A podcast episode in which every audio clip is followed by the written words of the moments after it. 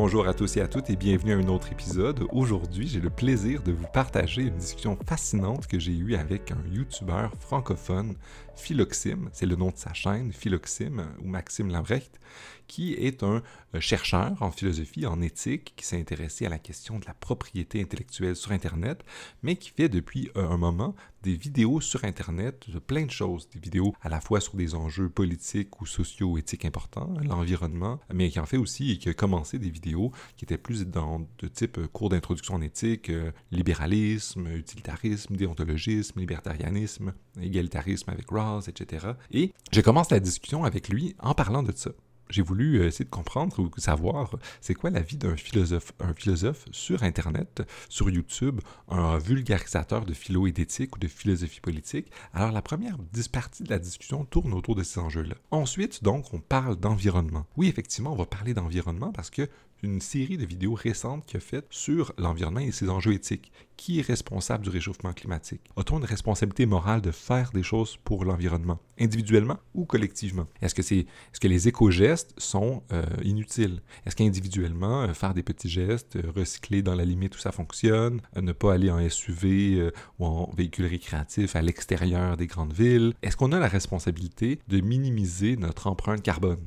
Il a fait une série de vidéos là-dessus et je vais lui poser quelques questions sur ces enjeux-là et vous irez, si vous êtes plus curieux de voir son travail par la suite, vous allez voir, c'est introductif notre discussion, mais ça met en place les enjeux. Et ça va peut-être euh, sur certains éléments plus en profondeur, pour certains autres moins en profondeur, euh, à vous de juger. Et on va terminer la discussion par quelque chose que je trouve fascinant aussi, que quand j'ai découvert ça sur le plan intellectuel, j'ai trouvé ça ouf, waouh, super, la notion de bullshit la notion de bullshit qui nous éloigne un peu d'une perspective, est-ce qu'un énoncé, une chose que quelqu'un nous dit est vraie ou fausse, mais ultimement, il y a des gens qui pensent que le langage est plus performatif. Peu importe le vrai ou le faux, je veux faire un effet, je veux convaincre, je veux mélanger, je veux confondre. Et ça se mélange avec les enjeux de fake news, de, post-vérité. Et on va parler donc un peu du livre qui s'appelle Total Bullshit. Euh, vous allez voir, il va en parler un peu, euh, qui parle dans son vidéo, parce qu'il a fait une vidéo sur la bullshit, sur la notion de bullshit, et ensuite il va peut-être en faire un sur la notion de bullshit en philosophie. Donc, sans plus attendre, je vous partage cette fascinante discussion que j'ai eue avec Maxime, et voilà, j'espère que vous, avez, vous allez apprécier ça autant que j'ai eu à faire cette entrevue. Oui, bonne écoute. Salut Maxime, ça va bien? Salut Gabriel. Bravo pour tes 63 épisodes. Hein. Merci beaucoup, ça fait plaisir. Et ça fait plaisir qu'on puisse enfin prendre le temps de discuter euh, ensemble de plein de choses, en fait, de, de, philo, notamment d'éthique, mais aussi de philo sur euh, les internets, comme on dit. Mais avant de plonger dans ces fascinantes questions, euh, peux-tu te présenter un peu, nous dire d'où est-ce que tu viens et qu'est-ce que tu fais? Ben, donc, je m'appelle Maxime Lambrecht. Je suis, j'ai, fait des études en, droit et en philo, et puis j'ai fait une thèse euh, à l'Université catholique de Louvain en Belgique euh, avec Philippe Van Parijs sur euh, notamment l'éthique de la propriété intellectuelle. Et puis eh ben, après, j'ai, passé quelques années, tu connais un petit peu ce parcours-là, de chercheur précaire, euh, bon, quand même pas si précaire que ça, avec des contrats, mais euh, des contrats euh, évidemment très courte durée. Et du coup, à la fois, j'ai commencé à devenir un peu désabusé de, de des perspectives politiques de mon, sujet de thèse, la propriété intellectuelle, qui est un, sujet assez, assez bloqué, assez bouché, on pourra en reparler. et en même temps, ben, j'ai pris un, plaisir de plus en plus grand à, donner des cours, à être enseignant, toujours notamment à l'UC Louvain, et à donner des cours d'introduction à l'éthique dans lesquels, eh bien, petit à petit, j'avais des slides, je mettais de plus en plus d'images, d'extraits vidéo, de trucs multimédia, etc. Et puis, bah, à force, je me suis dit, en fait, ce serait beaucoup plus cool si je faisais des vidéos. Et c'est comme ça que j'ai lancé pour mes cours, du coup, des vidéos que j'ai mis sur YouTube. Et puis, bon, finalement, ça a eu, ça a eu un, succès, un petit succès. Et, j'ai lancé, du coup, une, chaîne YouTube qui s'appelle Philoxime euh, à laquelle je me consacre euh, à quasi plein de temps euh, aujourd'hui. Mais c'est excellent. Encore, je vais commencer par te féliciter parce que cette chaîne-là est incroyable. J'invite toutes les personnes qui nous écoutent à aller y voir. Je l'utilise dans mes cours, c'est vraiment bien. Euh, et effectivement, dans, cette chaîne-là, tu parles de plein de trucs. les premiers épisodes semblent être euh, autour, structurés autour de ce qu'on peut enseigner dans un cours de philo, politique, d'éthique. Euh, mais tu vas dans, plein de directions. Alors, peux-tu nous dire un petit peu plus qu'est-ce qui t'a amené à, faire ça, au-delà de, de, de, du changement naturel de, de, ce du matériel que tu crées pour tes cours pour Internet, et comment c'est être un YouTuber de philo. Parce qu'il y en a quelques-uns, on, les connaît. Si vous ne les connaissez pas, ceux qui nous écoutent, il y a Monsieur Phi, Politicon. Euh, comment c'est euh, faire de, de, la philosophie sur Internet sous format vidéo? Parce qu'on sait que sur Internet, il y a beaucoup de, gens qui font des commentaires, c'est très polémique. C'est, euh, comment c'est? Qu'est-ce que tu peux nous dire sur ça? Alors peut-être d'abord sur le, le, choix des sujets.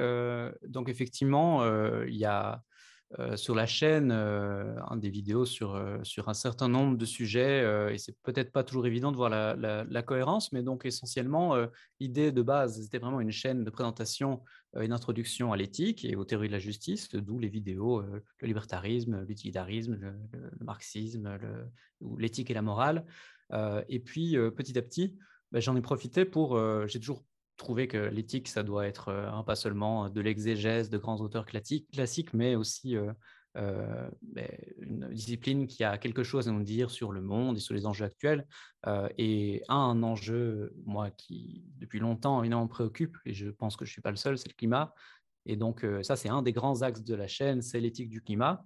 et donc, j'ai pu commencer à, développer une, une, petite série, là, qui a le sixième épisode qui est sorti euh, il y, a, quelques semaines. Et, et, puis le reste, j'ai développé aussi quelques vidéos sur l'éthique en pandémie. Ça devrait évoquer quelque chose, puisque évidemment, c'était le sujet sur lequel il y, a, il y, a, toujours encore plein de trucs à dire, mais bon, voilà. Et, et, et, des sujets un peu plus divers selon, voilà, selon mes, mes, intérêts et selon mes envies. Puis dans ces envies et ces intérêts-là qui sont un peu moins euh, commun, il y a la question de l'éthique et le changement d'heure. Ça, c'est quand j'ai vu ça, je regardais, puis j'allais voir toute l'archive de tes vidéos, puis il y avait ceux sur Roz, que, ceux que je, mobilise en classe, puis c'est super bien fait. Euh, mais ensuite, il y, en a sur des sujets comme ça qui sont originaux. Tu sais, le climat, je peux comprendre, c'est actuel. Tu en as un qui, où, tu, discutes sur la Convention sur le climat en France.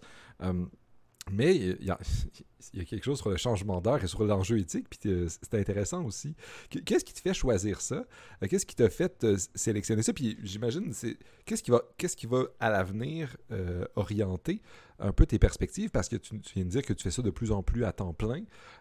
qu'est-ce qui oriente tes choix? Parce que la philo, il y en a sur tous les sujets, puis tu as de la philo plus politique, un peu comme Politicon fait, où il fait plus de l'exégèse, il présente des thèmes.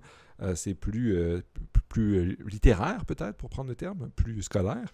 T'en as mhm. d'autres comme Monsieur Phi qui fait des trucs qui peut être à la fois très, très académique, très très précis. Même on parlait du problème de Newcomb, puis des trucs, moi j'ai de la difficulté à comprendre. Puis d'un autre côté, il y a des trucs où il, fait des blagues sur.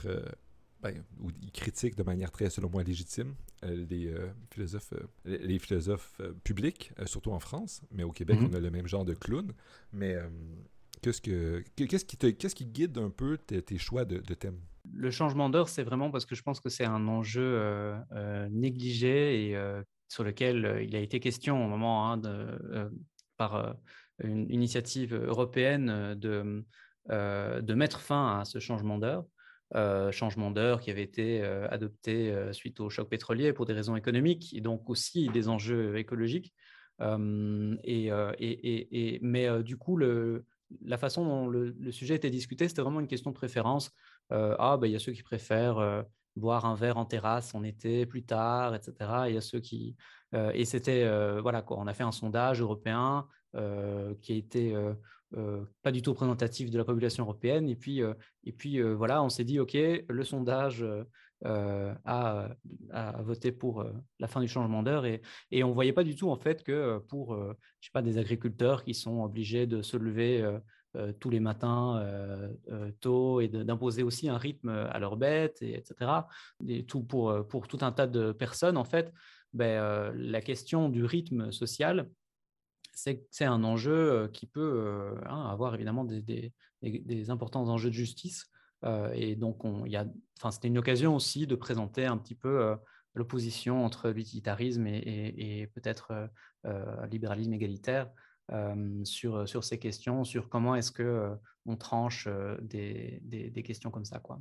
Mais qu'est-ce qui, qu'est-ce qui guide tes choix? Qu'est-ce qui guide la sélection? Est-ce, qu'il y a, est-ce que tu as une perspective particulière? Parce qu'ensuite, je vais peut-être revenir aussi sur, sur la manière dont tu présentes les choses, mais c'est quoi le genre de thème qui, qui t'intéresse puis que tu veux, sur lequel tu veux construire la chaîne et qui le distingue des autres qui contribuent à cette communauté philosophique sur YouTube? Ben, ce, qui guide mes choix, c'est la, la, volonté d'essayer de, présenter la pertinence de, des principales théories de la justice. Hein. Donc, c'est vraiment l'axe essentiel, ça reste cette idée de essayer de, réfléchir aux théories de la justice, aux principes de justice, et, donc de, les appliquer à, tout un tas d'enjeux, questions de laïcité euh, port de signes religieux, euh, euh, mais aussi des propositions. Je peux vous donner dans, les, dans les, les, sujets de vidéo, j'ai la liste devant moi, j'ai 43 idées de sujets, et on a déjà discuté, Gabriel, mais j'ai le revenu de base, j'ai la question de la simplification de l'orthographe, qui est aussi une autre marotte, puisque tu, tu aimes mes marottes donc là aussi, c'est une question qui est pas mal d'enjeux de justice. et puis, enfin voilà, des, enjeux aussi de nouvelles technologies, le statut moral des robots, et, puis tout un tas, encore toute une série sur le climat. Et, donc, essentiellement, bah, j'ai cette liste de sujets qui m'ont été suggérés ou, qui, me démangent depuis un petit moment. Euh, que j'ai vraiment envie de traiter. Et, euh, j'essaye d'alterner euh, une vidéo sur l'éthique du climat, parce que j'estime que c'est un enjeu qui mérite d'être traité, qui n'est pas encore tellement traité d'un point de vue philosophique, et une vidéo plus d'éthique ou d'éthique appliquée sur d'autres sujets. Quoi. une approche qui est peut-être spécifique à la chaîne, c'est le fait que j'essaye toujours de euh, baser euh, ben, mes, les propositions, les, le, discours que j'ai dans ben, une revue quand même assez, assez rigoureuse de la littérature scientifique. Hein, et par exemple, ben, la vidéo sur les éco-gestes, ben, je, j'ai fait un peu une revue de la littérature que j'ai pu trouver là-dessus et, et j'essaye vraiment de tenir compte de l'apport des sciences sociales ou des sciences dites dures pour, pour, présenter, pour présenter ces enjeux. Et donc pour moi, enfin, vraiment la philo, ça ne doit pas être, et j'imagine que tu seras d'accord avec moi, ça ne doit pas être un discours complètement désengagé du, du, monde actuel donc voilà, ça c'est un point sur lequel j'essaye d'insister et de, contribuer du coup aussi un peu à la culture scientifique et, à l'intérêt pour, ces questions-là.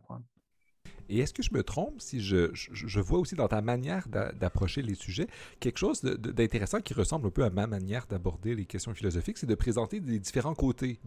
Quand tu présentais quelque chose qui ressemble à tes cours, comme tu disais, Rawls, mais aussi les libertariens, les, utilitaristes. Tu présentes les, différentes perspectives, les différents éléments dans des enjeux, dans les thèmes que tu as présentés, incluant le changement d'heure. Tu dis, ben, il y, a des arguments des deux côtés, c'est ça les forces et les faiblesses de chacun des points.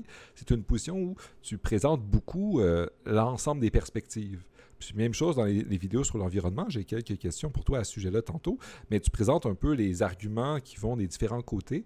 Euh, ce qui est, euh, pas, je dirais pas original, mais qui, est particulier dans un, écosystème de parfois où il y a des, euh, des youtubeurs qui sont très engagés dans une perspective ou l'autre et qui, sont, qui vont euh, faire des vidéos de manière où ils défendent une position, où ils, argumentent en faveur d'une chose de manière nuancée généralement, mais toi, tu, tu, présentes vraiment ça comme une balance, si je, je, prends l'image, que tu serais d'accord avec cette manière de présenter-là. Puis ensuite, de quelle manière est-ce que comment, de quelle manière est-ce que ça se réalise sur YouTube, qui parfois est un public où il demande de prendre de position. On demande est-ce que tu es pour, contre ça.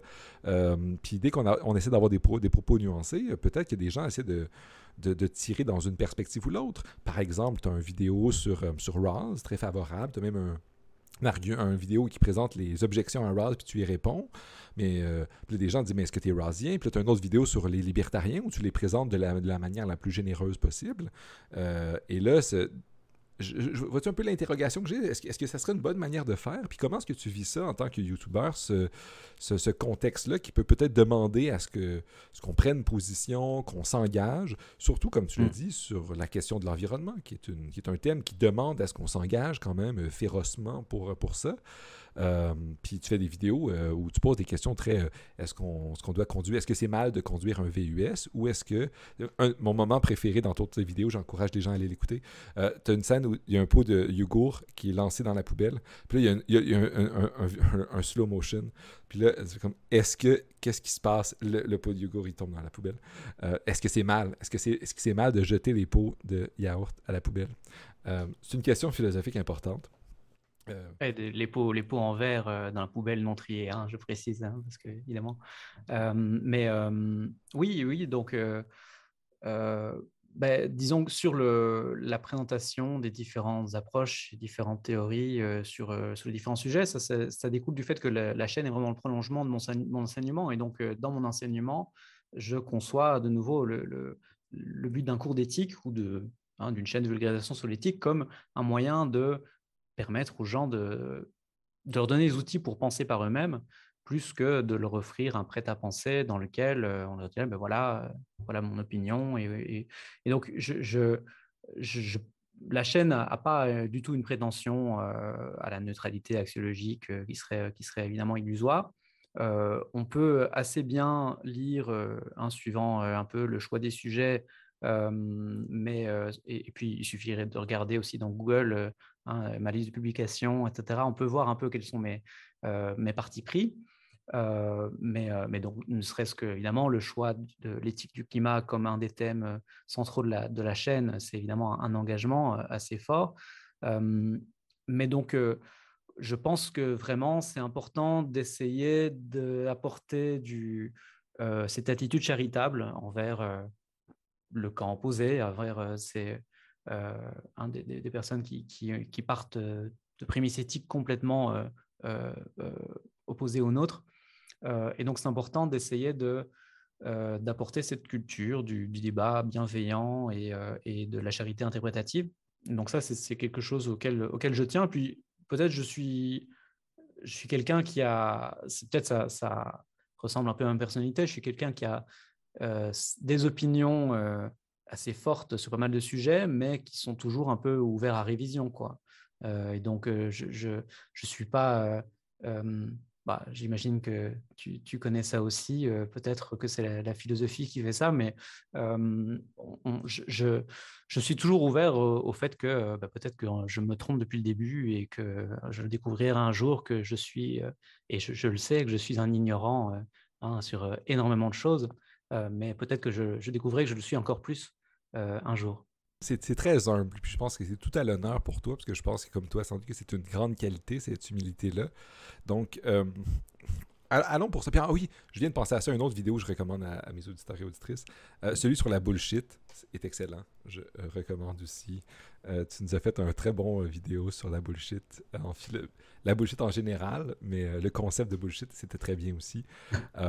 bon, Peut-être, pardon, si je peux ouais, revenir aussi sur une autre partie de ta question. Du coup, il y avait beaucoup d'éléments, hein, mais sur euh, euh, l'atmosphère euh, de polarisation sur les réseaux sociaux, etc. Et peut-être revenir sur une expérience qui m'a qui m'a un peu frappé. J'ai pas, j'ai pas mal vécu, j'ai pas vraiment eu de, mais c'était la vidéo sur la laïcité et la neutralité de l'État, dans laquelle j'ai notamment j'ai travaillé dessus avec un, avec un collègue, euh, on a coécrit euh, le, texte de la vidéo et, euh, c'est moi-même qui ai insisté pour qu'on traite les deux approches le plus charitablement possible, y compris évidemment celle des deux approches avec lesquelles j'ai le moins d'atomes crochus. et puis ben, cette vidéo est sortie lors du, du débat en France sur la loi sur le séparatisme. Au Sénat, durant lequel il y a du coup une partie la droite française qui déposait tout un tas d'amendements quand même extrêmement radicaux, voire complètement hors sujet sur la question de, euh, enfin, des histoires de, drapeaux euh, euh, dans, aux alentours des mairies, lors des mariages, de drapeaux étrangers, etc. Et de, choses un peu. Et donc, bon, et sous couvert de lutte contre le séparatisme ou de défense de la laïcité. Et du coup, là, c'est vrai que j'ai eu des, des, réactions un peu en mode cette vidéo. Hein, est-ce que, est-ce, est-ce, que, est-ce, que, est-ce que moi, je devrais pas prendre plus position euh, parce que euh, du coup, cette vidéo semble dire que toutes les positions euh, se valent et, semble pousser pour un espèce de relativisme. c'est évidemment enfin, complètement l'opposé de ce que je pense. Toutes les positions se, se valent pas du tout. par contre, et donc évidemment qu'il y a des positions déraisonnables extrêmes, d'extrême droite, hein, qu'il ne faut pas présenter charitablement, qu'il faut combattre. mais j'ai essayé Hein, de présenter les deux approches hein, qui, qui, sont, qui s'opposent en France, euh, euh, libérale pluraliste et, euh, républicaine à la française, de la manière la, plus, la plus charitable qui soit, parce qu'il me semble qu'il y a vraiment pour chacune de ces deux approches une version qui, qui, peut se comprendre et qui est tout à fait raisonnable et qui, qui, qui, se justifie, qui se défend. Quoi. Alors, tu prends les positions qui sont les plus raisonnables, puis tu qui ne sont pas des positions extrêmes, mais qui, existent dans le débat public. Puis du moins, euh, tu filtres pour prendre les, les arguments les plus forts pour, pour montrer de quelle manière ils s'opposent. Je filtre, oui. Disons, ma charité ne s'applique qu'aux positions raisonnables. Euh, donc, euh, Je vois ton biais rawsien, là. Je pense que ça. je, vois des... Alors, évidemment, la question, la définition du raisonnable serait, euh, serait euh, une question délicate, mais heureusement, tu ne me l'as pas posée. Exact. On se réserve ça pour une autre fois, parce que j'aimerais revenir pour euh, revenir un peu aux enjeux philo, parce que je te remercie d'avoir bien présenté ta chaîne, puis un peu c'est quoi l'environnement le, et, le, travail de gens qui, qui, qui font de la vulgarisation d'éthique et, et, politique sur, sur YouTube. Hum, j'aimerais qu'on revienne maintenant un peu à, un des, à la série de vidéos que tu sembles sur lesquelles te concentrer récemment, c'est celle sur euh, l'environnement. Tu en as fait sur tu as fait une série de vidéos sur plein d'enjeux, la Convention du climat, euh, sur plein de trucs, où tu as parlé du tirage au sort, j'étais très content de voir ça. Mais maintenant, peux-tu me dire, en ce moment, il n'y a pas très longtemps, on a, le GIEC a publié un nouveau rapport euh, qui était relativement catastrophique euh, sur euh, l'avenir dans les prochaines décennies même du réchauffement sur notre planète. les choses vont pas très bien et il y a de plus en plus de ventes de VUS. Alors, peux-tu nous dire, est-ce que c'est mal de conduire un VUS ou est-ce que c'est mal de prendre un pot de, de ou de beurre de pinot ou de, de quelconque chose qu'on a acheté et de le jeter à la poubelle parce qu'on dit à quoi servent mes actions individuelles? C'est la faute de, des pétrolières. Au Canada il y a beaucoup et au Québec, il y a beaucoup d'enjeux de pipeline parce qu'il y a du pétrole au milieu qu'il faut envoyer à l'océan pour aller exporter. Euh, peut-être exporter chez les Européens, vous qui conduisez aussi. Donc, euh, euh, est-ce que, est que, est que ça change quelque chose que je conduise un VUS la fin de semaine? dans ton vidéo, tu as même une scène où tu as un VUS qui, est dans les montagnes. Hmm. C'est le fun de passer une fin de semaine dans les montagnes. Euh, euh, c'est plus dur en Belgique. Mais euh, oui, alors c'est effectivement, moi, un débat qui, qui, me trottait en tête depuis pas mal de temps parce que je vois ça, passer ça dans, les réseaux sociaux et toi aussi, j'imagine, et ce débat interminable entre partisans des, des petits gestes individuels et partisans de l'action collective. Euh, mais c'est aussi un, débat que j'ai quotidiennement aussi avec d'autres collègues des gens qui sont sensibles à la cause environnementale. Euh, puis il y en a plein qui disent mais c'est pas grave individuellement, c'est euh, ce qu'il faut, c'est des lois, c'est l'État. Puis là qui donnent la responsabilité totale à l'État. Puis euh, puis il y en a d'autres qui disent non, qui sont radicaux dans leur, dans leur quotidien, des gens qui disent qui sont végans pour des, raisons environnementales, végétariens ou même végans, en disant non seulement la souffrance animale, mais il faut qu'on consomme pas du tout de viande parce que ça participe au gaz à effet de serre, etc. Manger local. Puis là, tu as, les deux positions. Euh, et ça me semble difficile d'avoir une position médiane entre, euh, entre ces deux-là. Puis euh, ton, ton, vidéo très nuancée explorait ça. Il y a même une autre vidéo que tu as faite sur c'est qui qui est responsable, je trouve excellente aussi. qui est vraiment responsable hein, on, veut, le savoir. et, mais oui, donc en gros, dans, cette série de vidéos, j'ai vraiment essayé de prendre les choses dans l'ordre. La première question que je me suis posée, c'est est-ce qu'on a une obligation morale de faire son, petit geste pour la planète euh, d'éviter de, rouler un SUV, etc. Ça vient en fait, la question du SUV, d'un auteur qui s'appelle euh, Walter Sinnott Armstrong, qui est un auteur euh, conséquentialiste assez connu, qui, qui a un peu créé tout un champ de littérature sur la question des, du coup de l'action individuelle pour le climat, puisqu'il a sorti un, un, article dans lequel il prenait cet exemple. Il disait, au fond, même rouler en SUV pour le plaisir, un week-end, alors que ça n'a aucune utilité, aucun, aucun, pour moi, me, ça me provoque un petit plaisir, mais c'est pas quelque chose de. Mais même ça, en fait, on peut pas vraiment dire que je, que je, que j'ai mal agi pour une série de raisons qui sont euh, en gros liées à la surdétermination causale. Ce n'est pas mon geste qui cause le réchauffement climatique. En fait, euh, le réchauffement climatique aurait lieu de toute façon. Euh, ce n'est pas les quelques grammes de CO2 que je... Le, fait que le lien de causalité est trop distendu, le fait que le, le, dommage que moi je cause, en fait, il, est, il est minime, voire insignifiant euh, etc. Et donc, bref, il y a toute une, un peu une, sous-littérature qui s'est créée, très intéressant, avec des auteurs comme Hiller, etc., qui, qui, qui, ont questionné ça.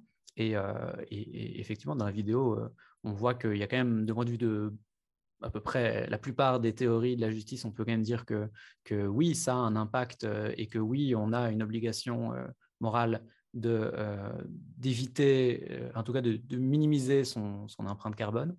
Euh, jusqu'à quel point, ça c'est toute une, question encore très ouverte, hein, question aussi de, euh, du partage équitable de, de, de, l'impact climatique. Bon, mais là, tu nous dis que toutes les principales écoles philosophiques nous disent qu'on a un minimum de responsabilité, il faut faire quelque chose pour euh, minimiser du moins notre impact carbone. Bon, on a une chose, on a aussi la question, il y a des gens qui sont responsables, et on peut se poser, bon, c'est peut-être pas nous, qui sont-ils?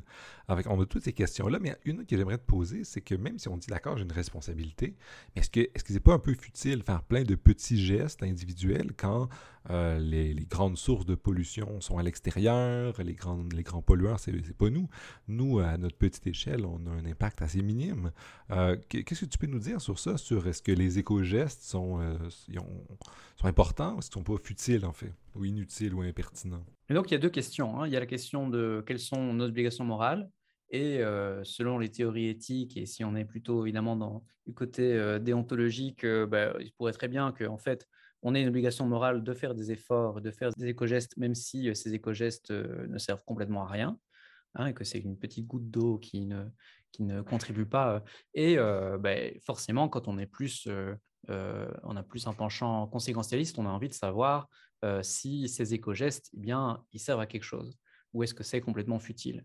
Et, euh, là aussi, j'essaye de voir euh, quel est l'apport des sciences sociales, qu'est-ce que, que les études et la recherche en cours peut nous dire sur l'effet de ces éco-gestes et de ces hein, de consommation responsable, etc., zéro déchet, ce genre de trucs. et, et j'en vois trois, et deux qui sont vraiment fondés dans, dans un corps de recherche qui en émergence, quoi. Mais donc l'impact sur les normes sociales, est-ce que les éco-gestes peuvent créer un effet d'entraînement euh, hein, sachant qu'on est, euh, nous tous, euh, les humains, des animaux sociaux et qui sont très influencés par nos, groupes, notre groupe social.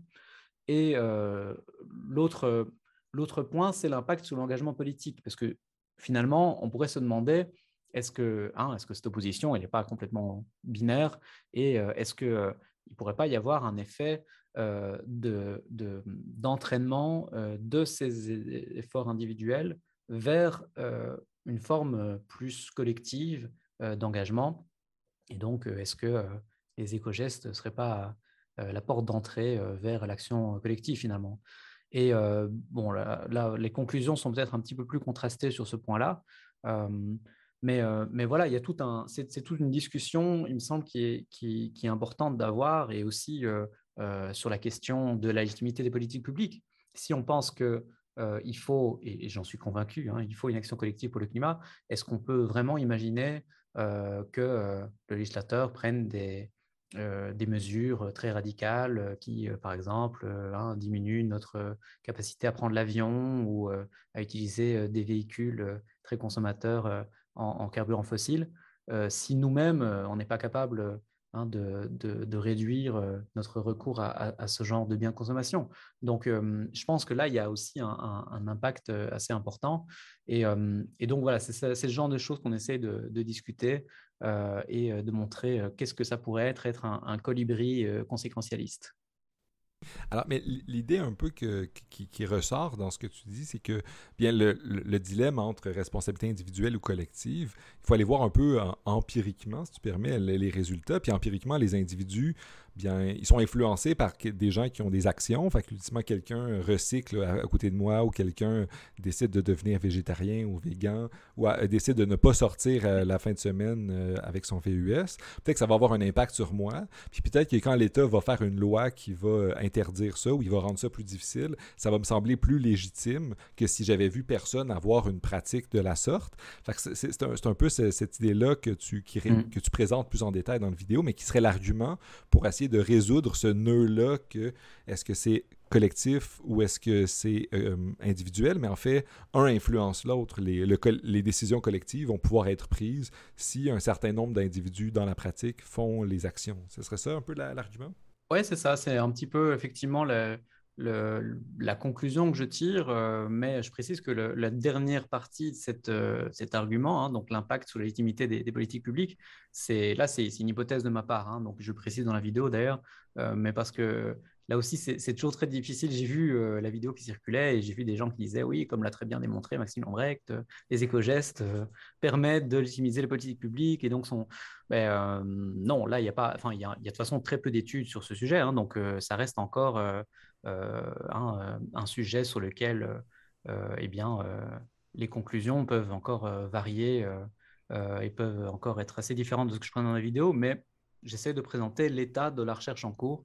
mais donc ça, c'est quelque chose aussi de, pas toujours évident de faire, de représenter correctement l'état de, la recherche quand c'est une recherche qui est, qui est en cours. Quoi.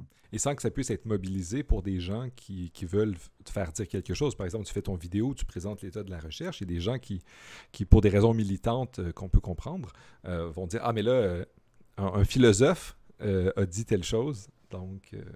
Oui, c'est ça. Bon, après, s'ils en tirent comme conclusion qu'il faut arrêter les oppositions binaires et manichéennes, là, je pense qu'il n'y a pas besoin d'études scientifiques pour pour affirmer cette conclusion. Quoi. chaque fois qu'on répète que c'est important d'éviter les dichotomies, euh, je pense qu'on on, fait un pas dans la bonne direction. je, suis assez d'accord.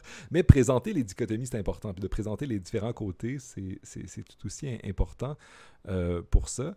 Ah, mais je pense que tu présentes, bien le, thème, puis j'encourage les, auditrices et auditeurs à aller écouter ces vidéos-là. Euh, j'aimerais te, poser une autre question pour revenir sur un autre auteur. Parce que là, on part, on sort du Calan, mais tu as fait une série de vidéos, puis il y a quelques vidéos qui restent à venir encore, ou que tu as annoncé, comme plein de YouTubers font, ils font des annonces de vidéos qui viendront peut-être. Euh, tu as présenté Roz. Roz, qui est un auteur qui est parfois considéré à gauche, parfois considéré trop centriste ou à droite, qui est un auteur qui, euh, qui vu que c'est un, grand auteur, qui est critiqué par tout le monde et euh, adopté par plein de gens. Euh, peux-tu nous, en dire un peu, c'est quoi travailler, parce que tu as fait une vidéo sur les objections qu'on a faites, des, des, autrices et auteurs qui ont présenté des objections à Ross en disant non, euh, c'est une position de, des années 60, c'était le consensus démocrate de cette époque-là, etc. Euh, c'était pas assez radical. Euh, et, tu t'es engagé sur ce terrain-là, qui est un, terrain euh, où il y a une littérature qui continue à être polémique. comment ça s'est passé, puis comment est-ce que c'est de présenter un auteur comme ça qui, surtout dans le monde francophone, parce qu'ultimement, la réception mm. francophone de Rawls, c'est une chose, puis la, la, réception anglophone, c'est une autre là, ça me soulevait l'autre question de c'est, commencer à faire de la philosophie en, français en mobilisant beaucoup d'auteurs anglophones aussi, ce que tu fais dans tes vidéos. Euh, mais je lance plein de questions, je te laisse voir ce qui, accroche. Ouais, ouais, non, mais effectivement, euh, Rawls, euh, c'était, c'était une vidéo qui me démangeait, ça, ça fait partie de des, la catégorie démangeaison. Euh, une vidéo parce que aussi, depuis longtemps, depuis que j'enseigne l'éthique, depuis même que je suis étudiant en éthique, c'est, c'est une critique que j'entends et aussi parce que, enfin, c'est clair que la pensée de Rawls, c'est pas une pensée très, qui paraît très sexy aujourd'hui à des étudiants en éthique qui, vont peut-être être plus tentés par, hein, par, des, des, auteurs ou des autrices plus, plus radicaux, peut-être par l'anarchisme, peut-être par, par le républicanisme, peut-être par des, un des, des, courants qui paraissent moins mainstream. Et donc, il y a effectivement ces critiques qui sont parfois un peu un fourre-tout. Euh, comme tu disais, la réception francophone de Rawls, il y a, euh, Mathieu Hochkorn qui a fait euh, un excellent ouvrage qui a fait un peu la généalogie hein, de, de, la réception de, Rawls en France. dans la francophonie, 20 ans, le, Théorie de la justice hein, qui est paru 20 ans après en français et, et, qui a été interprété selon toute une série de, lunettes qui étaient quand même très, très simplistes, très dans une, évidemment, hein, avec tous les clichés qu'on a sur le, sur le mot libéralisme et par rapport au libéralisme en français. Et, et, donc, ouais, je voulais montrer un peu, et, puis Rawls lui-même n'aide pas non plus, parce que c'est vrai que Rawls, c'est pas quelqu'un qui rue dans les brancards, c'est pas un révolutionnaire, c'est quelqu'un qui, hein, même politiquement, il vient plutôt du centre, centre, voire centre droit à la base, et puis qui s'est radicalisé au courant de, sa carrière et qui, mais, mais, mais voilà, c'est pas un, amateur des formules choc ou des, mais donc je voulais montrer effectivement que si on prend au sérieux la théorie de Rawls, on aboutit quand même à des conclusions euh, égalitaristes euh, assez radicales. Hein, et euh, on présente souvent, évidemment, le, les discussions assez courtes de Rawls sur la démocratie des propriétaires ou sur le socialisme de marché. mais donc, et je présente ça aussi un peu en parallèle avec les discussions des bouquins de Piketty pour discuter un petit peu de quelle est l'étendue de l'égalisation que que requerrait le, principe de différence. Quoi. Mais ça me soulèverait une, autre question qui rebondit sur ça. Peut-être que la réponse est évidente, là, on, discute, mais j'ai l'impression qu'en français, dès qu'on parle de libéralisme, c'est très teinté. Puis toi qui es un vulgarisateur, comment est-ce que ça affecte ta manière de parler de ce genre de position-là? Parce que j'imagine que quand tu, dis je suis un libéral, euh, dans le monde anglo-saxon, c'est différent que, dans le monde francophone. Euh, même ici au Québec, euh, dire qu'on est un libéral, les gens, surtout que c'est parfois associé à des partis politiques qui ne sont pas réellement libéraux ou qui sont loin de l'idéal libéral qu'on peut avoir en tête. Et alors, et, quand on fait des vidéos ça, de vulgarisation, comment est-ce que, que, ça vient, euh, vient teinter un peu notre, notre compréhension de c'est quoi? Parce que là, tu viens de nous dire, Raz, euh, puis rapidement, pour les gens qui nous écoutent, qui sont peut-être moins familiers, est un auteur qui, qui, défend un libéralisme égalitaire et qui est interprété par certains comme étant très fort. Il faut une égalité réelle ou forte dans les individus. Puis c'est ce qui découle de sa théorie un peu. Mais souvent, on peut entendre le libéralisme comme le néolibéralisme, comme la lutte de tous contre tous, comme le, libre marché. Euh, c'est très difficile d'avoir une position du moins nuancée euh, quand dans la culture, il y a un genre de magma euh, qui fait que ce terme-là est souvent utilisé comme synonyme de les méchants capitalistes.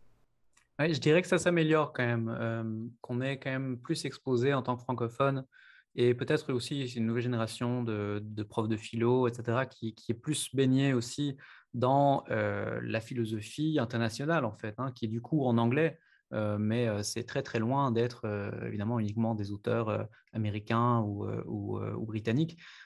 et donc, effectivement, qui, est plus exposé à, à ce courant-là du libéralisme égalitaire. Donc, je n'ai pas eu trop de réactions.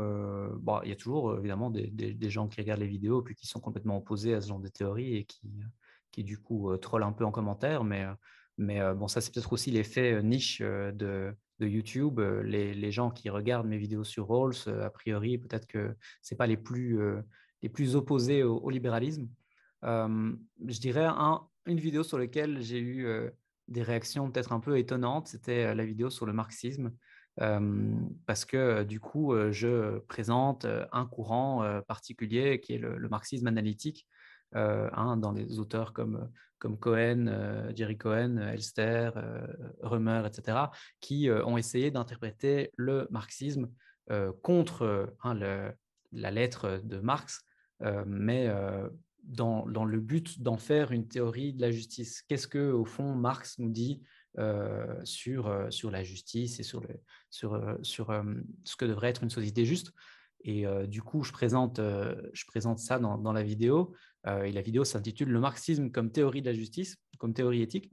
Mais j'ai eu des réactions évidemment de, de marxistes plutôt francophones, plutôt évidemment dans, dans des courants de, de, marxistes, de, de, marxisme très, très critique de cette, de, cette, de cette approche et du marxisme analytique.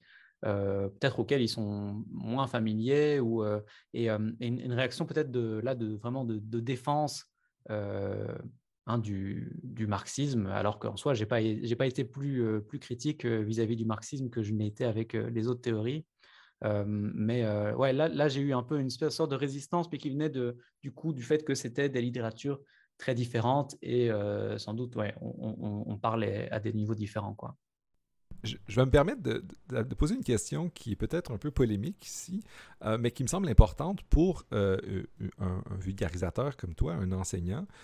dans la philo, et on, des gens débattront de l'existence même de cette distinction-là que je vais mobiliser, mais il y a les gens qui font de la philosophie continentale et d'autres de la philosophie analytique. Et les auteurs dont on a parlé depuis aujourd'hui, ceux qui mobilisent la littérature de, de sciences sociales, Ross et les autres, sont dans le camp non continentale, dit analytique, anglo-saxonne. Il y a toute une tradition.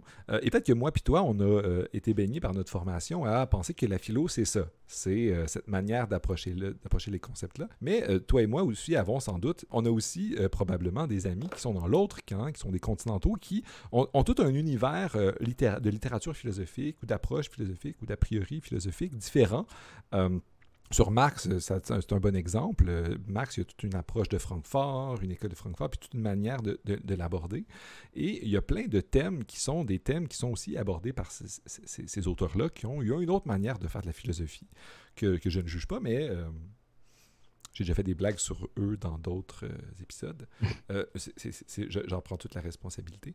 Mais euh, comment tu te positionnes par rapport à ça en tant que vulgarisateur, entre quelqu'un qui produit du contenu de philosophie et d'éthique, face à peut-être des, auditeurs ou auditrices qui voudraient avoir ce, genre de truc-là, est-ce que, est que tu es dans le même camp que moi et tu fais des blagues sur eux ou est-ce que tu es plus, plus bienveillant que moi? J'essaye de ne pas être trop dans un camp, euh, mais c'est clair que mes influences sont clairement du côté de la philosophie. Euh, euh, alors qu'on dirait analytique, j'appelle plutôt la, philosophie internationale, de nouveau, c'est celle qui est pratiquée dans toutes les facs de philo dans le monde entier, sauf effectivement dans quelques, dans quelques facs, dans quelques pays. mais ouais, je pense aussi que sur cette distinction entre philo, analytique ou continental, on, mêle pas mal de choses en fait. Il y a peut-être la question de, des influences de tel ou tel auteur. alors c'est sûr que hein, la philosophie allemande, Hegel, etc., va avoir plus d'influence sur la philosophie continentale. Là, ça c'est vraiment simplement une question de, de famille philosophique. Et puis il y a la question du style et la question de, euh, alors qui n'est pas totalement étrangère, mais euh, avec évidemment les auteurs qui, influencent ces théories, mais, mais, mais tous les auteurs euh, rawlsiens n'écrivent pas comme Rawls, qui n'a pas non plus un style extrêmement simple. et donc, je pense qu'il ne faut, il faut pas confondre ces, ces deux éléments-là. Et puis, il y a aussi euh, du coup, pour euh, te dire un petit peu, euh, te livrer un peu plus, un peu les réflexions que j'avais, moi, j'avais pour, pour projet, j'ai toujours pour projet de faire une vidéo sur le, bullshit en philosophie, parce qu'il faut simplement dire qu'il y a, il y a des, des auteurs ou des, des, ouvrages qui, qui sont essentiellement du bullshit.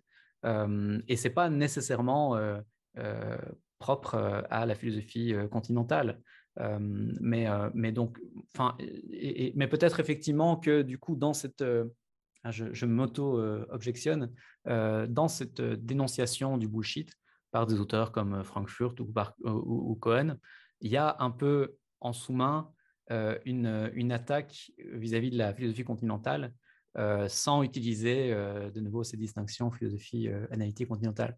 Donc c'est un terrain extrêmement miné sur lequel je, pense qu'il faut essayer de, d'éviter la guerre des tranchées comme d'hab et, et, de, et donc d'éviter d'insulter hein, peut-être des auteurs qui en fait qu'on n'a juste pas compris. Mais en même temps bon ça ce sera un des, un des points que j'essaierai d'aborder dans, dans, cette vidéo qui sortira un jour sur le bullshit en philosophie. Peut-être ne pas trop valoriser cette attitude en tout cas ne pas la pousser à l'extrême, cette attitude du si j'ai rien compris, c'est forcément de ma faute. Hein, qui est un petit peu, moi je me souviens comme, étudiant en philo et je me souviens autour de moi, c'est un petit peu le hein, si j'ai pas compris, c'est forcément parce que c'est moi qui suis stupide et que cet auteur dit en fait des choses extrêmement intelligentes. Bah, il faut pas exclure le fait que peut-être qu'il n'y a pas grand chose d'intéressant en fait là-dedans et que, comme dirait Nietzsche, c'est des auteurs qui simplement ont troublé l'euro pour faire croire qu'elle est profonde. C'est une très belle manière de le dire. Troubler cela pour, pour faire croire qu'elle est profonde. Excellent. Euh, j'aimerais terminer donc juste pour qu'on discute un peu de, cette, de ce vidéo que tu as déjà fait, pas celui qui va venir, mais celui sur la bullshit. Parce que ça pourrait. Euh, on, l'a évoqué quelques fois dans notre discussion, mais je pense que c'est un concept qui serait important à à présenter pour donner le goût, pour que des gens t'écrivent, pour te forcer à faire le prochain vidéo sur la bullshit en philo, euh, pour que je ne sois pas le seul à le faire, parce que je trouve que tu as parlé de Francfort, le livre de Francfort est très bon, mais tu en as parlé d'un autre dans ton vidéo euh, qui parle un peu de c'est quoi de la bullshit. Peux-tu nous dire un peu c'est quoi de la bullshit? Parce qu'en fait, moi, quand j'ai découvert ce concept-là philosophique, ça m'a. Euh, ça m'a transformé. Ça a un effet transformateur parce que ça m'a permis de mettre un mot sur euh, quelque chose qui n'est pas vrai-faux. C'est d'aller au-delà de ça. Peux-tu nous dire un peu c'est quoi de la bullshit? Euh, et pourquoi est-ce que c'est un concept important et qui a mérité de faire un vidéo complet de vulgarisation philo sur ce concept-là, puis qui va revenir dans une autre vidéo sur la bullshit en philo en particulier, qui ne sera pas un, vidéo comme ce M. Monsieur Phi a fait sur euh, les philosophes médiatiques sont de là. Mais euh, on pourrait dire bullshit, mais c'est quoi la bullshit? Il y a évidemment toute une série de définitions et donc le, le, champ de recherche du bullshit euh, c'est pas vraiment un grand consensus euh, euh, très pacifique. C'est plutôt, j'ai pris l'image du village Astérix qui, se bat après une, énième dispute sur la fraîcheur du poisson. donc, il y, a, notamment la, définition de, Jerry Cohen, qui s'applique peut-être plus, qui est peut-être plus bienveillante, qui s'applique plus peut-être à la philosophie il définit le bullshit comme obscurité non clarifiable, donc euh, comme, euh, un énoncé qui, euh, malgré tous les efforts raisonnables, ne peut pas être clarifié et qui, au fond, ou alors si on arrive à clarifier, au fond, ça devient quelque chose de complètement trivial. et donc qui, ne, qui, ne, dit rien d'intéressant. il y a aussi une autre forme de bullshit, et donc la question aussi, évidemment, la question de l'intentionnalité se pose se pose notamment dans les écrits de Frankfurt et tout ça. Et moi, je m'inspire d'un auteur qui s'appelle Sébastien Dieguez, qui travaille pas mal sur le complotisme et, qui a écrit un, très chouette bouquin sur, le bullshit. et qui définit ça comme une, pseudo-assertion qui, en fait, qui prétend contribuer à la discussion, mais qui, en fait, ne contribue pas du tout à la discussion, puisqu'elle sape une des, un des présupposés de la communication euh, normale, la vérité, la clarté ou la pertinence. Et c'est aussi un énoncé performatif qui a pour but d'afficher une certaine posture. Donc en fait, l'énoncé n'a pas pour but de dire quelque chose, euh, d'avoir une certaine valeur de vérité, mais il a pour but de, se donner une image ou de faire quelque chose. Et donc, euh, évidemment, quand j'ai sorti cette vidéo, j'imaginais pas que qu'on serait dans une année enfin, maintenant, ça fait presque deux ans de bullshit sur le Covid, sur les vaccins, sur toute une série de choses et de désinformation la plus totale. donc, il y aurait beaucoup de trucs à dire. Moi, ce n'est pas ma, ma, spécialité, évidemment, hein, donc j'essaye de rester aussi un peu dans, dans mon champ. mais oui, oui, c'est ça reste un enjeu extrêmement, extrêmement poignant aujourd'hui. Parce que pédagogiquement, c'est super important aussi de noter que mais quand on est dans des discussions, c'est pas tout le monde qui est sur le même plan. Il y a des gens qui euh, cherchent le vrai, puis qui font des assertions, qui essaient de décrire ce qui est vrai ou ce qui est faux. Euh, mais euh, ultimement, comme tu dis, mais ça peut être super formatif, où le, le but, c'est pas le contenu de ce qu'on fait, mais le fait de le, le, fait de le faire, le fait de mm. dire cette chose-là. puis ultimement, la réflexion sur la bullshit nous force à, à prendre en compte un peu le, le, le, le, rôle de ce qu'on dit, puis sa position dans l'interaction sociale qu'on a, plus que deux esprits qui cherchent le, vrai. Puis des gens qui disent la bullshit, des fois, il y a des gens qui disent, ils disent la bullshit parce qu'ils veulent performer une action, ils veulent... Euh, comme tu typiquement, l'exemple que donne Dieguez dans un des exemples qu'il donne dans son livre, le baratin d'étudiants sur une copie d'examen, c'est du, du bullshit performatif qui vise à se faire, à faire croire, donner l'impression que en fait, euh, ben, l'étudiant a acquis euh, ou l'étudiante euh, les, les, les, compétences qui sont demandées dans le cadre du cours. c'est n'est pas si différent du bullshit performatif de Didier Raoult qui veut faire croire que ses études ont prouvé des choses qu'elles n'ont pas prouvées ou qu'il est lui-même beaucoup plus, beaucoup plus compétent qu'il ne l'est en fait. Donc oui, c'est une forme de, de performativité qui est, qui est, très présente. Ouais. Mmh qui est importante à explorer en philo. Fait que j'ai hâte que ton vidéo sur la question sorte pour qu'on voit de quelle manière tu euh, gardes la bienveillance, que tu as eu toute cette conversation-là. Alors, ça fait déjà un moment. Je te remercie beaucoup de cette discussion-là. Ça a été absolument enrichissant et je salue ta bienveillance d'en faire des vidéos euh, engagées, très drôles, très bien faites. Je salue aussi tes talents de, vidéaste euh, sur, sur la philo et j'invite nos auditrices et auditeurs à aller les consulter, dont, ceux dont on a parlé et ceux qui vont venir. J'espère qu'il y en aura un sur le républicanisme parce que j'ai un biais favorable envers cette théorie-là. Et j'ajoute que je lancerai mon financement participatif euh, cet automne. Euh, et donc, euh, voilà, un Tipeee, Utip, etc. puisque du coup, ben, pour me donner l'indépendance, pour continuer à faire cette chaîne, de faire de cette chaîne mon activité principale, j'aurai besoin de toutes les contributions extrêmement généreuses et extrêmement sympathiques. donc voilà, j'invite euh, les gens qui nous écoutent à aller voir les vidéos et si s'ils trouvent que c'est de la qualité que j'y trouve, de contribuer à, ce que tu fais, c'est très bien. Et on, ne manque pas, il n'y a pas encore de saturation sur le marché de la vulgarisation en philo. En tout cas, c'est mon avis. on a encore un besoin de vulgarisation de qualité comme tu l'as fait. Donc, je te remercie d'être venu. Euh, j'espère qu'on se recroisera ou en personne ou pour une autre entrevue pour parler euh, de, sujets en fond, peut-être d'un des enjeux ou un, des vidéos. Mais je te remercie de nous avoir présenté euh, la chaîne, certains enjeux, les enjeux environnementaux, la bullshit et c'est quoi un peu faire de la réflexion philosophique sur le web. Alors, je te remercie et euh, je te souhaite une euh, bonne chance pour la suite et euh, bon travail sur les prochaines vidéos. J'ai déjà hâte que ça arrive. C'est la rentrée. Il est temps. Merci à toi. Bonne continuation pour Éthique en pandémie ou Enjeu éthique, en fait. le nom a-t-il changé ou bien pas encore? Le projet avait été qu'il change bientôt quand la pandémie va se terminer euh, pour être un projet qui va durer euh, après sous un autre nom pour laisser la pandémie derrière nous. Fait que là, je, suis un peu dans l'entre-deux parce que je ne sais pas comment c'est en France, mais au Québec, il y a des nouvelles vagues. On, pense à une autre vague, il y a des cas qui reviennent. Je voudrais pas euh, tuer la peau de l'ours avant de la vendre. C'est ça, c'est téméraire de suspendre euh, le nom de ta chaîne à, la situation sanitaire. Euh. J'espère pour toi que euh, ça pourra changer très bientôt. Je l'espère aussi, mais voilà. Puis moi aussi, je vais avoir un Tipeee, puis un Patreon, puis tous ces trucs-là, mais à l'avenir. Bon, on, reparlera de tout ça une autre fois. Merci encore, Maxime. Et je vous invite tous à aller voir euh, Philoxime, c'est le nom de la chaîne Philoxime sur euh, YouTube et aussi sur PeerTube. Pas encore. Je suis en train de. J'avais créé une chaîne PeerTube, mais euh, le serveur est mort et du coup, je suis en train de faire les démarches pour remettre mes vidéos sur PeerTube. Excellent. Bon, vous allez pouvoir le trouver sur Internet, j'ai confiance. Le lien va être dans la description du, du podcast. Bonne journée. Cet épisode est fait en collaboration avec la Société de philosophie du Québec et les généreux donateurs et donatrices qui veulent bien soutenir le projet. Merci beaucoup encore à vous tous et toutes d'avoir confiance en ce projet et je vous souhaite une bonne fin de journée.